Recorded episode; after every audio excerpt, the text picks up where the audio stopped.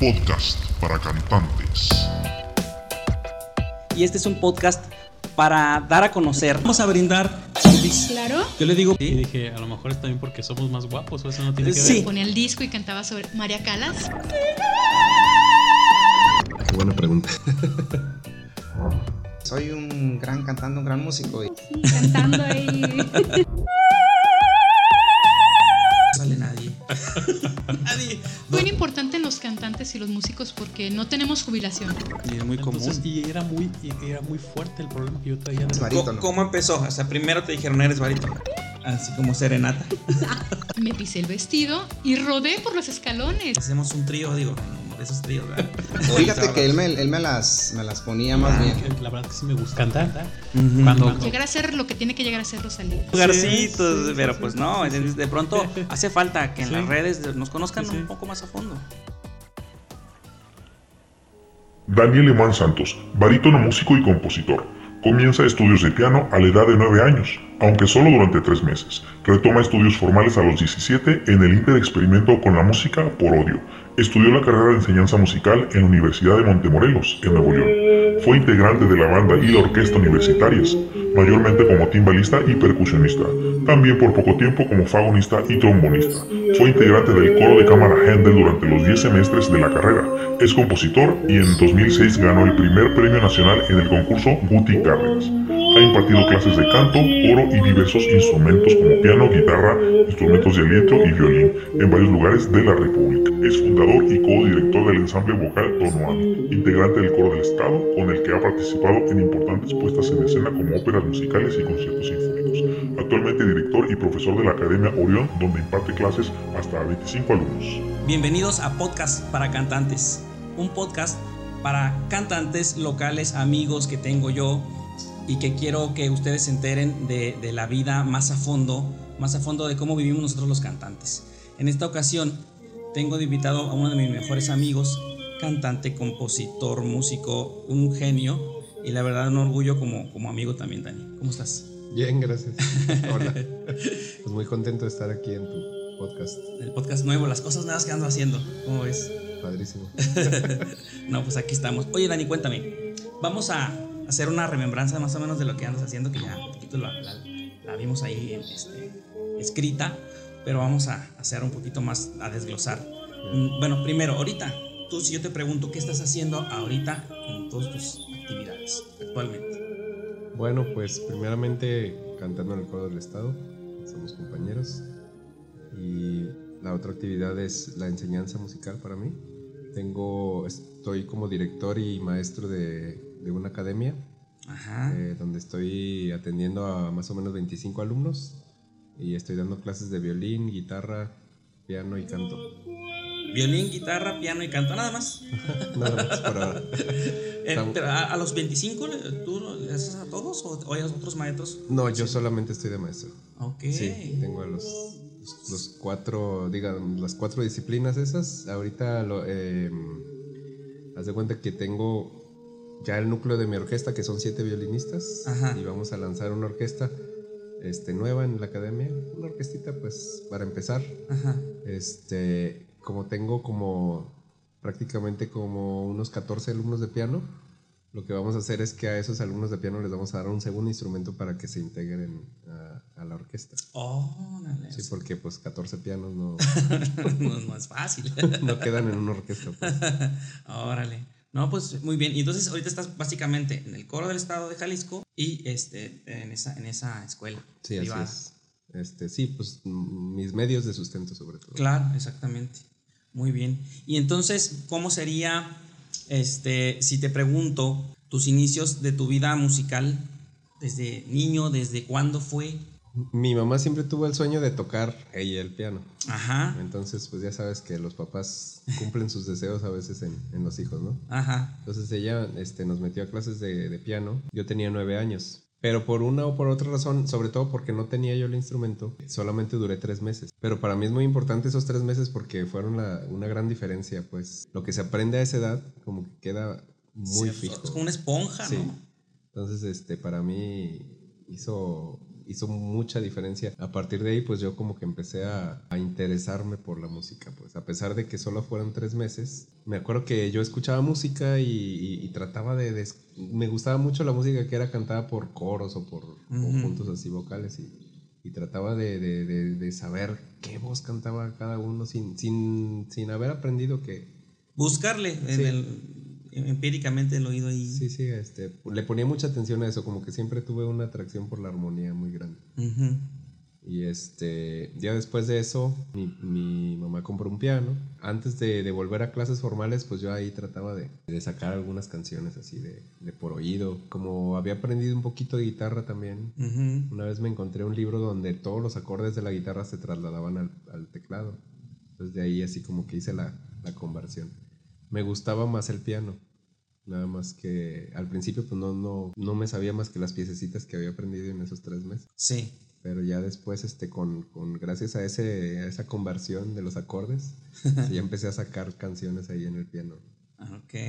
O sea, fue como el inicio de, de- de- aparte de musicalmente, como de compos- componer. Pues sí, porque oía las canciones y no, a veces no tenía de dónde agarrarme más que del, del oído, ¿no? Para, para saber sí, cómo sí. iban. Entonces sí, sí, sí me ayudó mucho a la hora de, de captar qué es lo que está pasando armónicamente, improvisar y todo eso. Sí, de hecho a los 11 años estuve en un coro de, de la iglesia. Y ese coro no lo dejé hasta, hasta los, los 18 que me fui a estudiar música. Claro. Estuve en ese coro y en ese coro este, practicábamos como cuatro horas todos los domingos. ¿Ah, sí? Sí. O sea, cantando completamente nada más. Este, eh, aprendiéndonos nuestra voz y así, yo, yo cantaba tenor. Pero de voz de, de niño. De niño, sí. Soprano. Se, se me hacía muy grave el tenor, de hecho, pero Pero como tenor o como soprano. como tenor. Como que la maestra no le daba la cabeza de, de- de ponerme en el registro de, de mujeres. ¿Y ¿no? cómo te sentías entonces? Este... La verdad me, me- me costaba mucho trabajo. Sí. eh, Era muy difícil para mí cantar grave, el- ¿no? el tenor muy grave, sí. Yo bajando del do central no podía cantar nada. Y fue un trauma también porque al cambiarme la voz ahora se me hacía muy. Sí. O sea, de repente en el transcurso de un año pasó de ser muy grave a muy agudo, ¿no? La voz del tenor. Sí. Me cambió mucho la voz. te cambió, in- inmediatamente te cambió a, A barítono. a- a barítono bajo casi, o sea, que con esos graves que, que sé que tienes, pues. Sí, desde, desde, desde que me cambió la voz, yo el fa, mi bemol grave, Ujú. ya lo, ya lo podía dar. Entonces sí, Y arriba ya no, en ese, en ese entonces. ya me, ya me empezó a costar mucho trabajo. Y, que, y seguías en el coro. Y seguía en el coro. ¿Y qué Entonces, pasó? lo que pasa es que en ese tiempo también empecé a dedicarle más, más al piano. Y como la pianista enfermó, pues me, me metí más bien de pianista. Ajá. No tocaba mucho, pero la directora me daba como tiempo para preparar las, las canciones. Ajá. Y ya cuando las presentaban, yo es porque ya tenía dos, tres meses practicando, ya, ya me salían, digamos. Y así, este, ¿cuántos años duraste, dices? Pues de los 11 a los 18 más o menos. Fue bastante. O sea, sí. agarraste bastantes tablas eh, de, que de, de armonías. ¿O sí, no? sobre todo de ¿Sí? armonía. Sí, porque el canto fue muy traumático para mí. O sea, este era. eh, me costaba mucho trabajo, pues, cantar en registro. Por el registro. Sí, por el registro. Es que a mí me, me ponían en tenor, ¿no? Ajá, siempre. Sí. Entonces, pues de niño me costaba mucho trabajo. Luego me cambió la voz, me costaba mucho trabajo para arriba. Entonces, este, fue muy traumático lo del canto. Y, sí, y yo sí quería, tenía mucho interés, pero, pero como que no supieron, este, Pues el registro, ¿dónde pon- dónde- no era tu conducirme bien, registro? sí. Y, a- y a veces cuando son niños, pues no, no se sabe también. Sí, exacto. Es más complicado.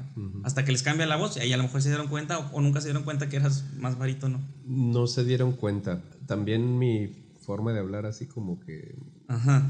como que me ubicaban más por lo por el timbre como, como en tenor pues No- y no se daban cuenta que yo tenía en, en los graves pues Sí, bien. claro. ¿Y tú sí o todavía tampoco te dabas cuenta? tampoco o sea es que yo como que me dejaba llevar por lo que me decía mi maestra no era la maestra entonces ella me decía no es que tú eres tenor y tú puedes y no sé qué pero ni me decía cómo hacerlo y Ajá. pues no eh, yo le creía pues Sí, claro. Sí, sí, sí. Pues hasta que llegué a la universidad, que entré a un coro, en- entrando al coro de cámara, el maestro me dijo, sí te voy a aceptar, pero vas a cantar en barítono. Y fue un trauma Ajá. para mí porque dije, ¿por qué barítono si yo todavía en la vida he sido tenor? ¿no? pero Claro. este, ahí fue ya donde, donde vi que barítono pues sí era una voz para mí mucho más cómoda. Nunca la había experimentado, pues no, no se me había ocurrido, pues toda la vida me habían dicho que era tenor. ¿no? Sí, sí, sí. Yo ¿Y sé. eso estamos hablando de qué- a qué edad? 18, 19, 18, cuando ya 19. llegué a la universidad. Ajá. Entonces ya ahí me ubiqué este, a gusto, pues más a gusto. Aunque nunca me sentí cómodo cantando. Claro, porque pero, ahora entiendo el por qué. O sea, sí tiene mucho que ver eso. Yo no sabía a detalle eso. Sí, sí. Entonces, este, de hecho, ya, ya en el coro. ¿En cuál este, coro? Ya en el coro de la universidad. De la universidad. Ajá. Incluso cantando barítono no me sentía a gusto todo, porque no, nunca ubiqué bien el asunto de la voz, nada más que me gustaba mucho por el asunto de escribir la música. Entonces yo ahí en el, en el coro tenía la oportunidad de escuchar arreglos y así, y eso sí me gustaba como aprender a escribir para coro y esas cosas. Eso es algo que me... Es lo que más me gustaba de, de todo ese asunto. Sí, Entonces, sí, sí. Ah, en- en- ya en la, en no la era tanto el interés por lo vocal, pues, porque lo vocal se me hacía un rompecabezas. Hasta la fecha, para mí es lo más difícil en cuanto a música. Como el coco. Sí, sí, sí. La- la- si me hubieran preguntado a mí en ese tiempo, ¿a, qué, te, ¿a qué crees que te vas a dedicar? Lo último que hubiera puesto sería Cantante. cantar. lo último, de verdad, lo hubiera puesto en último lugar. Mira, qué cosas. Sí, la vida es muy irónica. Ajá. Oye, vamos a brindar. Sí, ¿Te claro. parece? Esta, esta es una bebida extraña. Le dicen cerveza, algo así. Salud. Mario, que está acompañándonos, salud. Es- es nuestro camarógrafo, Mario Sánchez, En los controles. en los controles. Oye, pues qué genial, porque de alguna manera yo creía que, que, que no te había interesado, o que no, lo del coro de, de- de- en la infancia no sabía. Entonces yo creía que hasta ya más grande habías empezado a experimentar el canto. Entonces, no. No, no, no. Más bien, eh, porque lo experimentaste desde muy joven, fue que te, Sí. con- eh, te causó conflictos. Exacto. De hecho, este, la directora me ponía a cantar dúos a veces, o solos a veces, O solos. que eran este, como de tenor y pues yo no alcanzaba. Y la verdad me traumaba, me traumó mucho eh, enfrentarme al público, o sea, no, no pudiendo cantar bien. Eso Ajá. me, o sea, me bloqueó mucho. Sí, porque si, si los que, bueno, y en mi caso yo que desde chiquito sé que lo, lo que me gusta más es cantar, de todas maneras es nuestro trauma, es nuestra, nuestra emoción ahora, en este caso tuyo, que como creo que también le pasó a Plácido Domingo, si no me equivoco, eh, lo, lo estudiaron este, como barítono durante siete años en el conservatorio. de- Sí, ese es un problemón, este, no estar bien ubicado. Sí, sí, sí. Sí, puede, puede costarte mucho más este, volver a, a retomar el... regresarte, empezar desde cero en cuestión técnica y cosas así, claro. Sí. Pero mira, lo bueno que poquito a poco la, la, la vida te ha, te ha llevado a que, a que de alguna forma estás en el, en el, en el mundo del canto Exacto. y estás cada vez aprendiendo más. Ujú. ¿Cuándo, cuándo fue la primera vez que tú dijiste, ahora sí me siento más a gusto cantando? Pues mira, yo en- entré al coro del estado Fue en el, 2010. en el 2010. Ajá. En hace 2010 11 años. hubo una oportunidad. eh, el maestro me, me- me oyó y me dijo, no sabes cantar. Así. Ah, O sea, cuando te escuchó este sí, el maestro sí. Sergio Hernández. Sí, Saludos al Sergio maestro Hernández, Sergio. Saludos. este, sí, de plano, o sea, y yo lo reconocí, ¿no? Yo, yo sé que no sé, pero me dijo, pero eres buen músico. Entonces te voy a dar la oportunidad de que, de que te pongas más o menos al, al nivel. De hecho, él, gracias a él, este, tuve clases con la maestra María Eugenia. Ah, ok. Mendoza. También saludos a la maestra María Eugenia. Maestra, sí. Saludos. Mi, mi primera maestra formal de canto, digamos. Claro. Aunque en la sea, universidad había recibido clases de, de técnica vocal, pero nunca le había entendido. O sea, no, no era. Fíjate. Para mí no era lo mío. Yo hice lo necesario para pasar la clase, ¿no? y lo que pudiste. Sí. Este, pero, Pero sí. con ella ya. Sí, ya ella, ella me empezó a enseñar conceptos de resonancia y de proyección, de que nunca, este, ¿no? nunca había este, tenido oportunidad de desarrollar. Entré al coro, entré como barítono, entré al coro del estado como barítono. Ajá. Y este, Que hasta la fecha ahorita estás como barítono. eh, yo estoy como bajo ahorita. ¿Ah, sí? Sí, Ok. sí, como. Pero de repente andas en todas. En las Sí, dos, ¿verdad? pues de repente, por la- ejemplo, la ópera que estamos haciendo, Ajá. este, hace falta reforzar el barítono porque tiene una parte muy principal. Que ahorita Entonces, estamos repente- haciendo la ópera Fausto como Fausto. concierto. En, no sé en qué momento vayan a ver este, este video, a lo mejor ya pasó más tiempo, pero en este momento estamos, los tres estamos ensayando por allá mañana el concierto. Sí, invitados todos. si- Invitados, Si, los lo escuchan antes. No creo, pero, pero van a ver el streaming porque se va a transmitir en, este, en vivo. Ok. Entonces, este, al principio estaba en, en la cuerda de barítono Y pues tenía a un gigante, ¿no? A un lado, este, el maestro Abel Chiti. Claro, no, no, bueno. Y yo, Una voz pues, tremenda. No, nu- nunca me escuchaba, nunca. Ajá. No podía oírme a mí mismo. ¿no? Sí, sí, Este, Tiene una voz preciosa. Sí. Este, y entonces a mí me, me- me costaba mucho trabajo al principio porque no tenía ni la condición. Ajá. Este, me quedaba sin voz. De veras, yo llegaba el jueves y yo ya empezaba a estar afónico. Claro, la condición es bien importante. Y, y no, pa- pasó un tiempo este, considerable. Luego, en, en algún momento, bueno, en ese tiempo, yo cuando podía cantaba con los bajos, porque eso me, me hacía sentirme muy relajado y alcanzaba el, el registro. Entonces, cuando pude, le dije al maestro, oye, me siento más cómodo cantando como bajo. Y en, en algún momento, no, no recuerdo exactamente cuándo, pero hubo la oportunidad, como que faltaba refuerzo en los graves. Mm, Y él se dio cuenta de que yo Tenías podía. los graves. Sí. Ajá. A pesar de que no tengo el timbre para nada, pues de, de un Ajá. bajo, pues. ¿no? Este, me puso ahí y a partir de ese momento yo me sentí como pez en el agua, pues. Porque no, no- nunca he tenido problema con, con el registro grave. Claro. Este, y sentía que la voz este, se me descansaba, pues se, se- se expandía, incluso, incluso podía cantar las notas altas más libremente, pues. Como- en ese registro, claro. Sí, sí, sí. O sea, pero ¿Qué- incluso- pero que fue como a los dos, tres años o qué. Sí, como el, De entrar al como el tercer año. Ajá. Y a partir de ahí me sentí mucho más a gusto cantando. Luego, cuando muchos de nuestros compañeros tuvieron que salir, Ajá. es, es curioso, pero el, el- el- el peso de la responsabilidad te hace también responder, ¿no? O sea, ya no estaban compañeros que eran voces tremendas, que, que uno descansaba prácticamente en ellos. Y ahora cuando sientes que, que tú eres la responsabilidad sonora, entonces también cambia y creces Sí. mucho también. ¿no? No, y para poner en contexto a, la gente que nos ve, o sea, se- como se salieron muchos compañeros, los que más se quedaron solos fueron los compañeros, ustedes, Sí, barítonos sí. y bajos. Nuestra cuerda fue la que más La sufrió. que más sufrió, y esa es la base, ¿no? Un coro. Exactamente. Sí. Bueno, pero entonces, este. Y ahí fue cuando me sentí cómodo, pues más, más cómodo cantando. De- a partir de ahí, ¿no? Ajá. En general, un, un solo o un, este, una oportunidad que cantando digas, esta es como que mi, mi hit, aunque no sea grabado, porque a veces este, ni, ni nos graban ni nada, pero precisamente para eso estoy haciendo esto, para que por lo menos platicando, mira, hice esto y, y me gustó mucho y no me grabaron. No he tenido un momento así, quizás. Bueno, también es importante saberlo. Quizás una de las cosas que me has- más me gustaba cantar es algo de Bach que hicimos con, con el coro, donde yo canté ¿Qué fue? ¿Dónde fue para acordarme? este, en Santa Tere, en, en el templo de Santa Tere. Ah, sí, sí, sí. Ya me acordé de eso. Ajá. Sí, no, pues, a mí me gustó mucho esa vez. Sí, creo que es la vez que, ma- que mejor me he sentido y además pues Bach es, es mi compositor favorito. Claro. Entonces, este, fue un reto, pero pues me gustó mucho el, el trabajo que se hizo ahí.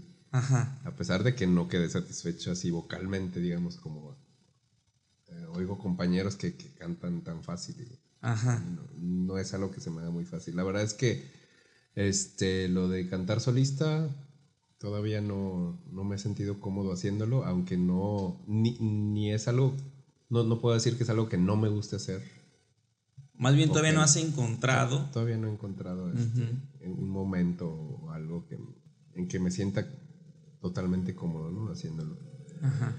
Mm, digamos que yo me he sentido más cómodo siendo como el, o sea, como reforzando a, a la cuerda, ¿no? O sea, todo lo que tenga que ver con cantar en, en conjunto. Ajá. Ahí sí sientes este, más yo, seguridad. Sí, siento más seguridad. Este, a veces siento que, que el trabajo que, que se desarrolla ahí, este, digamos, puedo, puedo sentir que aporto algo, que aporto este, seguridad a la cuerda. Este, ese tipo de cosas me, me gusta mucho. El canto en conjunto me gusta mucho.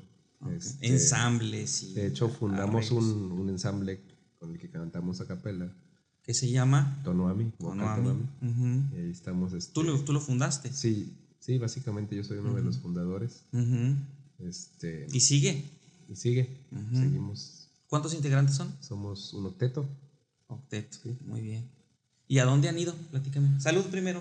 Salud. Salud, Mario. Eh, viajamos a la ciudad de Mérida en el 2016, si no me equivoco. No estoy seguro ahorita de las fechas. Ajá. Este. ¿Fue cuando empezaron, ah, cuando lo fundaste, en ese más o Un menos? poquito, como dos años después. O sea, empezaron como en el 2015, 2014, Sí, por allá así. 2014, Ujú. por ahí. Y luego ya viajaron a dónde? A Mérida en A un Mérida. festival. Este, aquí, pues hemos, hemos tenido participaciones aquí en festivales de la ciudad o, Ajá. o en conciertos. Ajá. Ok, entonces eh, en Tonuami han, han hecho todas estas cositas que ir aquí, que allá, y pues eh, también vamos a poner ahí eh, tus datos de, de- y- Del ensamble. Del ensamble y todas estas cosas. Me parece muy bien. Oye, y como, como compositor, ya también ahí leímos que has hecho cosas, pero igual te preguntaría cómo, cómo, cómo te sientes, este, ¿cuál es tu obra que te sientes más orgulloso? Mm, hace poco participé en un concurso de composición coral. Eh, de paso, eh, lo que más me gusta componer es música para coros. De O sea, paso, de- de- de pa- muy de paso está esto. Entonces sí, siempre mi relación con el canto ha sido muy estrecha a pesar de todo, ¿no? Este, porque siempre mi, mi interés en la composición siempre fue vocal. Fíjate. O sea, no, este, he compuesto cosas para orquesta y, es- y para instrumentos, pero lo que más me gusta es componer para voces, para... eh, un- una de las cosas que, que más me gusta hacer es tomar poemas y musicalizarlos, poemas de, Ujú. de poetas reconocidos. Entonces, Ok. esta vez, en este concurso que estoy mencionando, este, tomé un, po- un poema de Darío Lanzini, un poeta nicaragüense, Ajá. Que hace palíndromos. Palíndromas, este, que son poemas que se pueden leer, si lo lees al revés, dice lo mismo que al derecho. Si Excelente. empiezas de- del final Sí, sí, leyendo. se escucha este, igual. Ajá, y se escucha igual. Entonces hice un, musicalicé un poema de él y entonces en la música también hice un palíndroma. O sea, la música comienza leyéndose al derecho y luego al final volteas la partitura y terminas en el principio, digamos. Un palíndromo musical Sí, con el musical. texto palindrómico también de, de Darío Lanzini. Bueno, Y este, pues es una obra que, que me costó mucho trabajo, pero me, me- me dio mucha satisfacción terminarlo. No ganó ni nada, pero para No. mí fue una satisfacción. esa era mi pregunta. Sí. O sea, un orgullo tuyo, porque ya lo el, Sí. el reconocimiento es otra cosa, Sí, exactamente. otro tema. Pero ese es, ese es lo que a ti te gustó más. Eso es lo que, lo que más, digamos, este, por la complejidad y por, Ujú. y por lo que logré en, ese, en esa obra. Que algún día, no sé, a lo mejor mis compañeros del coro del Estado quieren cantar o Yo creo que sí. Este, Ya hemos cantado cosas de, de, de, de, de- de Moa, ya ves, Mario, y, y siempre quedamos encantados. Yo no sé por qué canta- no cantamos más. Bueno, pues, es que hay otros compositores también. Bueno, sí, pues, pero no, no en el coro. Este, sí, entonces esa obra, pues yo espero escucharla en, en algún momento, pero Sí. sí, es, es la que más satisfacción me da. Oye, qué, qué interesante porque no sabía, obviamente que tus composiciones, que las que conozco son vocales, pero no sabía que era más por, por gusto, que ahí es donde te gusta. Sí, a mí me encanta componer para voces y, es- y escuchar. eso. Sí, no, no sé, es, un, es una Sí, sí, cuestión de, pues de formación, yo creo. Cuando era niño escuchaba muchos conjuntos vocales. y- Y estuviste en un coro Y estuve en desde un niño, pues eso es bien importante, o sea, básicamente este, tienes, eh, tienes el, el canto desde un chico hasta más que nosotros, yo creo. Oye, dime este, un escenario y un género preferidos, pero, o sea, logrado o no logrado, donde tú te veas. No importa si cantando, tocando, o dirigiendo incluso. Ajá. ¿Cómo te, cómo te gustaría? Eh, qué buena pregunta, porque a veces olvidamos que tenemos sueños, ¿verdad? Sí. la vida nos lleva a, a- a olvidarnos de eso, pues, y a, a rendirnos a veces a, a lo que tenemos que hacer para sobrevivir. Sí, sí, sí, sí, sí. La verdad es que me, me- me gusta mucho la música sinfónica coral. Claro. Música sinfónica coral. Más que la ópera, aunque te voy a decir algo, yo antes no me llamaba la atención la ópera para nada. ¿No? Me llamaba la atención. Pero a partir de que hi- hicimos las óperas acá con el coro del Estado, la- las temporadas que tuvimos Sí, Esas pues, tan bonitas de, de Carmen y Elixir de Amor. Claro. Con esa administración. A partir de ahí, la verdad es que lo disfruté mucho. ¿no? Sí, sí, sí, la Disfruté experiencia en general, ¿no? La experiencia de la escena y todo esto. Y ¿no? se te dio porque yo me acuerdo que, que, que eras el que siempre ponían ahí a Dani, vas a hacer esto y aquí el otro. porque- Igual que a ti. Bueno, éramos, éramos el grupito que, que- pero pensando en que tú no, no te gustaba, Sí, o no te llamaba la atención. a mí ya me gustaba desde mucho antes. Sí, de hecho, algunos compañeros hasta me reclamaron, ¿no? ¿A poco? Oye, tú dijiste que no te gustaba la ópera. y dije, bueno, pues Ahora acabo de descubrir que sí te gusta. La verdad es que no, no me llamaba la atención, pero este, ya el trabajo de escena y todo esto que, que hicimos este, fue maravilloso, ¿no? Entonces, este, a partir de ahí sí lo disfruté mucho. Pero sigo pensando que alguna vez me encantaría componer y dirigir cosas sinfónico-corales, ¿no? Como, Ajá. No sé, o sea, me encanta cuando podemos hacer una novena de... Ajá, de sí estaba pensando en eso. O, este, o incluso cosas de John Rutter, ¿no? Que son... A mí John Rutter es un compositor que me, me fascina, es, es uno de mis referentes, ¿no? Ujú. Por las, las melodías este, tan bonitas que tiene, la, la forma de armonizar todo esto. Este, Morden Lauritsen, ese tipo de armonías así que- que, se enfocan en lo coral, pero obras sinfónicas a mí es como que lo que más me gusta quizá. ¿Te ves, ¿Te ves en un escenario dirigiendo tu propia obra? Probablemente. Porque está sí. el coral. Ese sería un Oh, sueño para Sí, mí. a mí también me gustaría Gracias. verte. Sería genial y estar yo cantando ahí. Sería maravilloso. No, pues es- está, está excelente, me gusta mucho. Ojalá que lo, que lo logres algún día y si, y si está en mí a- ayudarte, apoyarte, claro. O sea, yo puestísimo. Tus obras a mí me gustan mucho. Oye, otra pregunta que les hago, este, que les, les quiero hacer a todos los cantantes, pero, pero en tu caso no, no, no, este, no se vale, porque ya, ya sé la respuesta. Entonces, eh, le voy a variar un poco. La, la pregunta, eh, así como es al cantante, es: ¿qué harías si en este momento pierdes la voz? Bueno, pues tú compones, tú tocas. ¿Cuántos instrumentos tocas? Mira, eh, tocar, tocar así como a nivel de, de an- animarme a ejecutar una pieza, la verdad es que el, el piano quizá. No, no, no, no me atrevo a decir que toco Bueno, más. has que piano. tocado porque das clases. Mira, eh, eh, fui percusionista de la orquesta universitaria y de la banda universitaria, sobre todo timbalista. Mm. Los, los 10 semestres que estuve estudiando, Sí. este, eso me, me encantaba. Los, y aún así no se considera más que pianista. los timbales son un instrumento que te hace sentir poder, ¿no? Sí, hace se sentir- ve impresionante. Sí. Toqué el fagot un par de semestres también, eh, el trombón. Son instrumentos que más, que más he desarrollado, digamos, en, en- en conjuntos, así, al tocar. Eh, mi carrera fue enseñanza musical y a nosotros nos daban, cada semestre nos daban, digamos, de una familia de instrumentos, teníamos que tocarlos a cierto nivel, pero sobre todo nos enseñaban cómo enseñarlos, qué problemas podía tener el alumno, cómo resolverlos.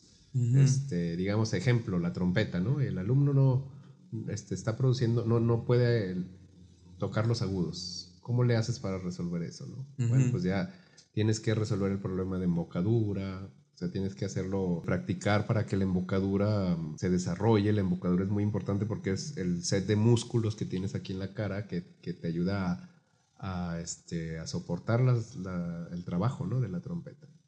El aire, por supuesto, es el trabajo del aire, eh, la postura, cosas, o sea, que te tienes que estar fijando. Tiene que haber un, un apoyo diafragmático también para. Sí, claro, muy grande. Como el cantante. Muy, sí, hasta, hasta más, yo diría. Hasta más. Sí, Ok. sí, porque este, el aire no tiene la misma resistencia en las cuerdas vocales que en, en la válvula aquí del, Mm. Entonces hay que apoyar con todo. Hay que apoyar, sí, eh, este, más que nada hay que desarrollar muchísimo el control del diafragma, ¿no? Mucho control del diafragma para, el- para los. Pues eso te ayudó. ¿no? Sí, en parte sí y en parte no, porque es diferente. Entonces, tantas, o sea, la- las técnicas unas a veces se contraponen con, Sí. con otras, Sí, son, sí, son sí. distintas, ¿no? Son, ahí hay sutilezas que, que uno tiene que Cambiar. pensarle, sí. El Este, switch ahí. Esta hora es para esto y esta es para. Sí. Entonces, este, pero básicamente te digo, no tanto de tocar. Yo he enseñado, por ejemplo, la trompeta a niños, los he llevado a do- do- segundo o tercer nivel de trompeta sin yo tocar trompeta, ¿no? Sin yo tocar mucha trompeta. Ajá. Eh, el violín, tú me pones a tocar un violín y vas a salir corriendo, pero yo he tenido alumnos de violín que, que logran tocar afinado, que logran yo logro llevar a término el primer año, ¿no? Ajá. Y, y más de ahí no, no me animo a... Claro, pero porque los tienes todas las bases anteriores a, a- a todo lo demás, musicales, instrumental y todo esto. Exactamente, ¿no? Entonces, este, la enseñanza de la, de la pedagogía del instrumento es lo que, es lo que digamos, me, me ayuda a mí a, a- a enseñar el instrumento, ¿no? No tanto que, que los toque, porque sí, yo sé tocar una flauta transversal, sé tocar un clarinete, no tengo la pericia de un instrumentista porque Claro. no lo hago, ¿no? Pero sí nos enseñaron a, a tocarlos, a, a la técnica correcta, a cómo ver los problemas en los alumnos, cómo, cómo resolverlos, cómo llevarlos hasta cierto nivel, pone tú, de, la mano, ¿no? Sí, sí, sí. Y a partir de cierto nivel, en ciertos instrumentos, yo diría, ahora ya vete con un maestro porque ya estás muy avanzado, Claro, ¿no? A excepción del piano. A excepción del piano, que ese, en ese me siento muy cómodo, este, tuve 10 semestres, ¿no? 10 niveles de piano Ujú. es con una maestra maravillosa, una maestra rusa que, que me enseñó. ¿Quién era? mm, Este, Elena Bulgakova, maestra ¿Dónde? en la Universidad de Montemorelos, En- en- donde estudié la carrera de música. Muy bien. Y este y sí me siento mucho más cómodo en el piano, digamos. Sí, porque dices que ella tenía una técnica Sí. tremendamente depurada. Sí, ¿no? buenísima y muy buena maestra. De hecho, yo me metí a la carrera de enseñanza musical porque mi, mi, mi pensamiento fue este, yo ya estoy grande y, o sea, nunca he estudiado formalmente. Tenía compañeros que habían empezado les- los estudios formales a los siete años, ¿no? Y ya tocaban barbaridades. Cuando Ajá. llegaron a la escuela yo pues tocaba poquito, tenía uno o dos años de, de enseñanza formal de, de piano. Sí. ¿no? Un año, de hecho, tenía un año y los tres meses que, te- Sí. que te comenté al principio. ¿no? Entonces, este, pero cuando llegó mi maestra Elena Bulgakova, ella prácticamente me hizo sentir que, que yo hubiera podido ser concertista, nada más que este, ya no me quise dedicar a eso porque surgieron otras, otros intereses, Sí. ¿no? Y me di cuenta que no era quizá la, el rumbo que quería tomar.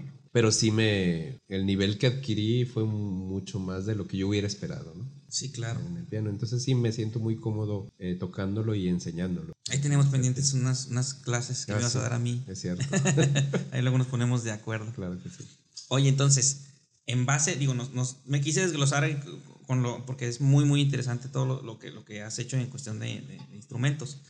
Bueno, mi pregunta, entonces te la voy, a, la voy a, a cambiar un poco. ¿Qué harías si en este momento te quedas sin la facultad de poder hacer música de- en general? ¿A qué te dedicarías? Qué buena pregunta. Me han gustado muchas cosas en, pues en, en mi historia laboral. Este, fíjate que yo eh, trabajé en un McDonald's Ajá. cuando estuve en Estados sí me Unidos. contaste, porque viviste en Estados Unidos cuánto tiempo? Tres años. Tres estuve años. ajá. ¿En dónde? En Colorado. En Colorado. Fort, Fort Collins, Colorado. Ok. se llama la ciudad. Y en Lamar, Colorado también estuve un tiempo, en una ciudad muy pequeña. Y me gustaba atender a la gente, me gustaba atender a la gente. Eh, en Lamar, Colorado también tuve un trabajo de, de técnico dental, donde el, el técnico este, era una persona que le gustaba mucho la música y Ah, mira. este, compartíamos ese, ese, ese gusto, ¿no? Y, este, él me enseñó a hacer muchas cosas de técnica dental. O sea, yo prácticamente lo único que no hice fue modelar los dientes, ¿no? Este, porque eso es pues muy especializado. ¿Y te gustó eso? Sí, me gustó mucho y además es un trabajo muy bien pagado. Sí. Este, sí, fue, fue una experiencia muy, muy padre. Sería Este, por ahí, por el lado de. Pues probablemente. Es que no, no, no me imagino haciendo otra cosa, pues, pero, pero sé que podría, ¿no? Que O sea, podrías. Porque tienes que hacer algo, ¿no? Este, Pero no hay una cosa que, que, que me que interese. te sí. diga, que tú digas, la música es lo primero, el número uno. ¿El número dos? ¿Hay alguna o no, no lo Pues has pensado? sí, sí, sí, sí. Fíjate que sí. Este, yo creo que mi mayor interés después de la música, lo- la cosa que más me gusta es el asunto de, de trabajar con las emociones humanas. Mm, O sea, quizás sería psicólogo, coach, este. Por ahí tienes un proyectito de podcast Sí, también. sí, de hecho, sí. Tengo un A ver, proyecto cuéntame de, de eso. tengo un proyecto de podcast em, que hablaría sobre, sobre gestión emocional, sobre ayudar a las personas a, a sobrellevar mejor el día a día. O sea, no, no, no me considero psicólogo, aunque me gusta mucho leer sobre el tema.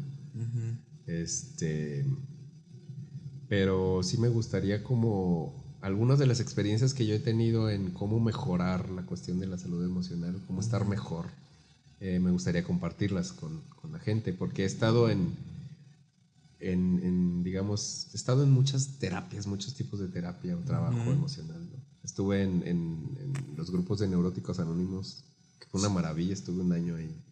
Este, asistí a los grupos de coaching transformacional con el maestro Carlos Pedraza. Ok. Este, he leído libros, pues muchos libros sobre, sobre salud emocional. Ajá.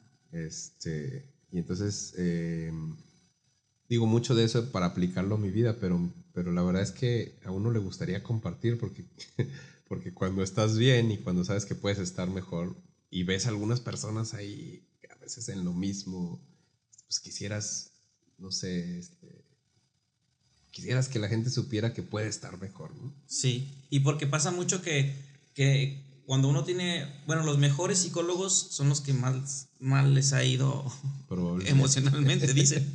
Entonces, a lo mejor, pues por ahí has sentido como que esa necesidad de ayudar a más gente que a ti te ayudó en su momento. Sí, sí, sí, sí. Este, digamos, yo, yo batallé con eso en, en muchos sentidos. Y este, y sí, sentir ese cambio, sentir, porque a veces hasta lo normalizas, ¿no? Sí, claro. Llegas a sentir que pues así es, así, es, así soy, ¿no? o, así es la vida, este. Y luego cuando te das cuenta, cuando tienes algún trabajo y te das cuenta de lo diferente que puede ser la perspectiva de tu día a día, o sea, este, digamos, eso te, te, da una visión tremenda para, por ejemplo, mí me ha tocado apoyar a algunas personas, ¿no? Cuando están en alguna crisis o algo. Sí. Y abrirles los ojos a que, oye, esto no es, esto no es normal, esto no está bien, esta forma de lo que tú estás viviendo. O sea, puedes salir de esto, ¿no? Puedes estar mejor. Entonces, sí. de hecho, este, mi proyecto más o menos se llama así, ¿no? Estar bien es posible.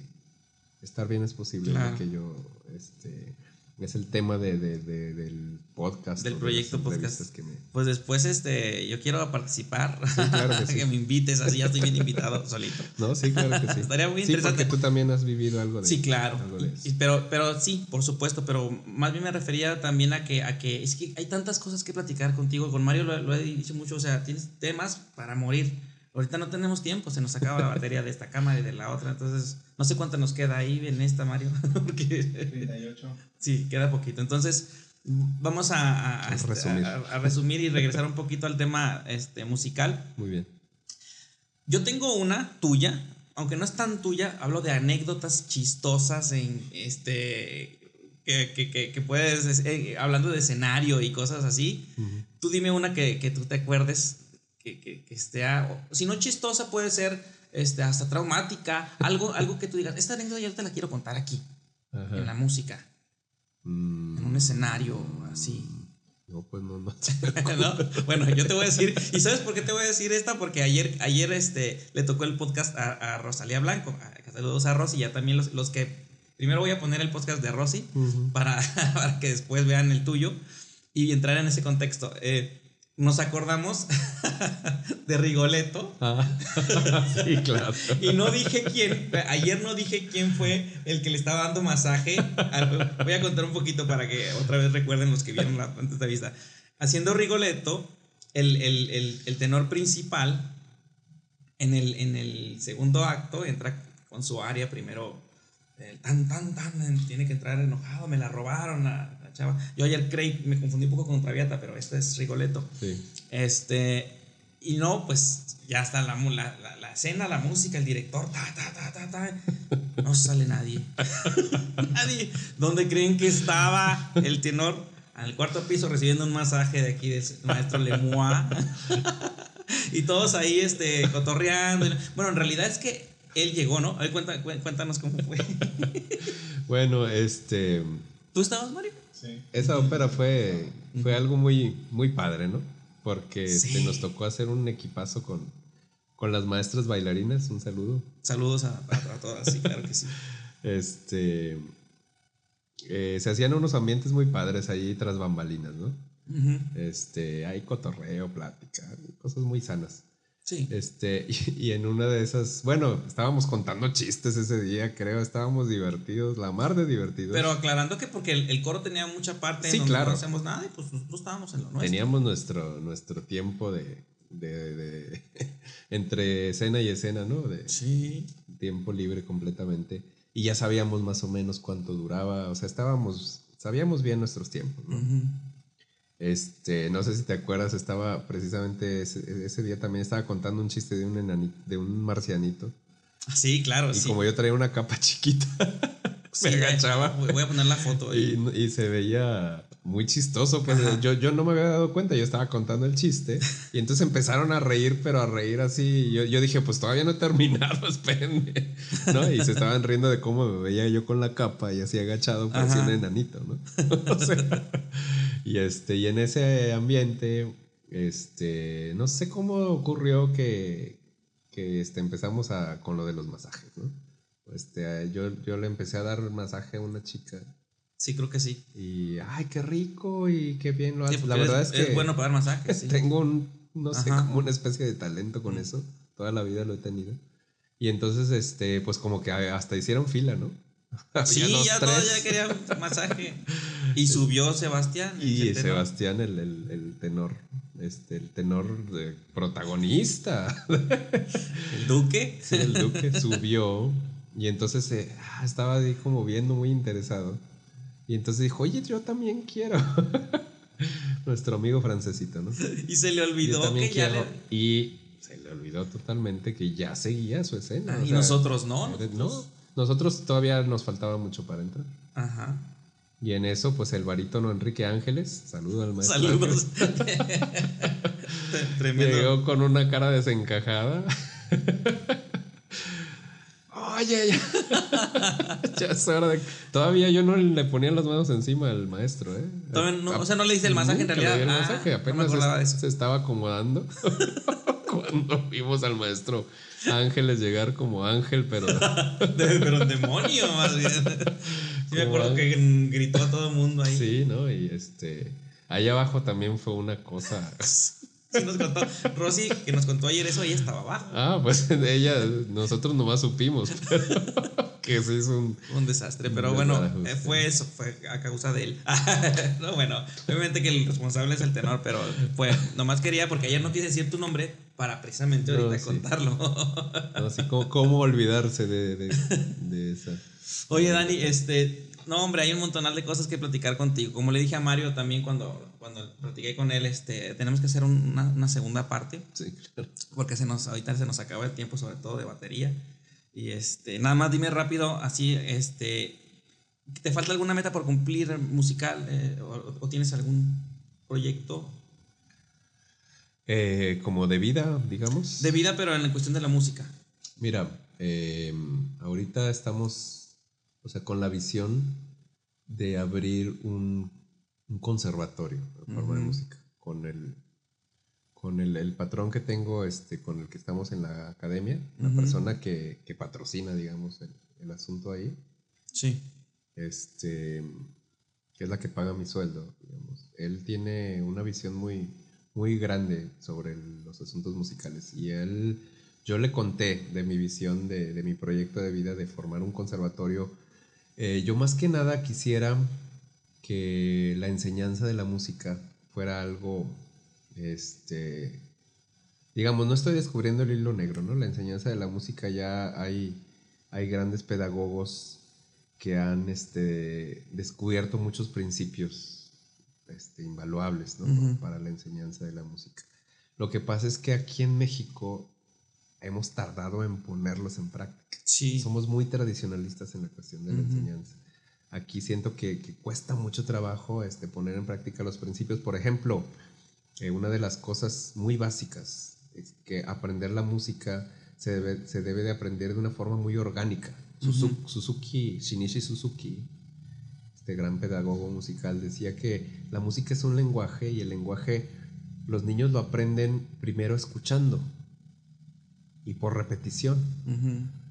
Y entonces a un niño, a un bebé no le enseñas a escribir la A. O sea, un bebé, es más, un niño tarda 3, 4 años, ya tiene un, un vocabulario muy extenso, ya habla, ya usa el lenguaje, cuando apenas empieza a escribir sus primeras letras, ¿no? Sí. En cambio, la enseñanza de la música la quieren de una vez. Aquí este, este se llama do, la escritura. Entonces eso estorba el- la enseñanza porque te hace menos musical. O sea, te hace... Estás estresado porque así se escribe, así se... Este... ¿No? Este, Sí, la sí, sí. música, la, la enseñanza, este, la forma de enseñar es un poquito árida todavía, ¿no? Entonces pocos son los que sobreviven o, o- o, este, he conocido muchos músicos que realmente son muy mecánicos, digamos, no, no, no, no les da para, para expresar la música en toda su, este, en todas sus posibilidades, ¿no? Porque recibieron una enseñanza muy, muy árida, muy adusta, ¿no? De la música. Sí. Entonces, Por ahí sería entonces este el proyecto Sí. de, de hacer un conservatorio. A mí me parece excelente. un conservatorio con los principios pedagógicos musicales Sí, sí, sí. que hacen falta para todo el talento que hay Ajá. ¿no? en, en- en- en México, aquí en Sí. esta zona. Es, es- es un talento maravilloso que a veces este, lo desarrollan más como músicos líricos, ¿no? Ajá. O sea, lo- los músicos que aprenden líricamente, pues se desarrollan mucho porque desarrollan la musicalidad, pero entonces también les falta el principio este, de lo teórico. Sí. Y a los que son, a los que reciben la enseñanza teórica, los, o sea, los, los limitan con la forma de enseñar. Siento que aquí en, en- en el país y en, y en esta zona en particular, como que cuesta mucho trabajo entrar con otro tipo de pedagogía que no es la tradicional, ¿no? Ajá. Entonces, este, sí me gustaría por ese lado trabajar la música. No, me parece una excelente, una excelente idea y más en ti. O sea, porque si lo logras vas a hacer cosas diferentes y, y- y- que sirvan más. Oye, pues para no hacerlo más largo por cuestión de tiempo, Ujú. eh, te invito para que regreses. Y fíjate, ahorita estaba pensando que está Mario con nosotros aquí. Proponerles que hagamos un, eh, conseguir otro micrófono hacemos un trío, digo, no, no, no de esos tríos, ¿verdad? un podcast de trío para, para estar los tres platicando, Claro que porque ya- ya quedamos pendientes con Mario y contigo y pues mejor hacemos, porque está muy interesante este, Claro. a, a platicar con ustedes dos. Entonces, este, pues me da mucho gusto, eh, Dani, que, que hayas, que hayas aceptado mi invitación y que nos hayas compartido todo, todo, lo, todo lo tuyo. Este, así que nos vemos muy pronto. Muchas gracias. No, muchas gracias a ti. Qué bueno que tienes esta iniciativa. Es algo maravilloso, yo creo, para que la gente conozca más de la vida de los, de los cantantes y de los músicos, que a veces es, es algo que pasa eh, inadvertido, ¿no? Hace mucha falta. Hace mucha falta porque pues la gente está más con lo comercial y con lo que Sí. se vende en los medios, ¿no? Ajá. Pues salud, Dani, por esta buena charla. Salud, Mario. Muchas gracias. Gracias a Mario, gracias, Dani. Y pues Muchas este, nos vemos con el, en el próximo podcast. Eh, puntualitos todos los quiero, por favor. Así que hasta la próxima, amigos. como en las noches Nace el rocío, y en los jardines, nace la flor, así en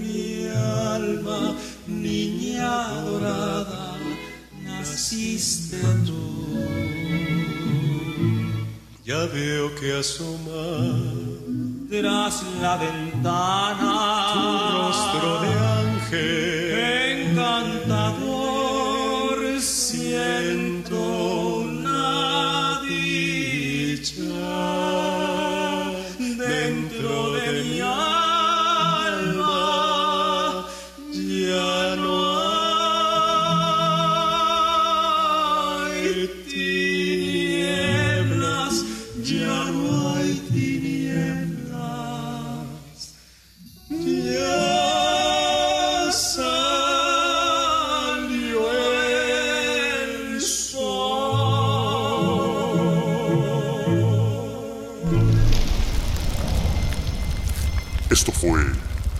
Podcast para Cantantes.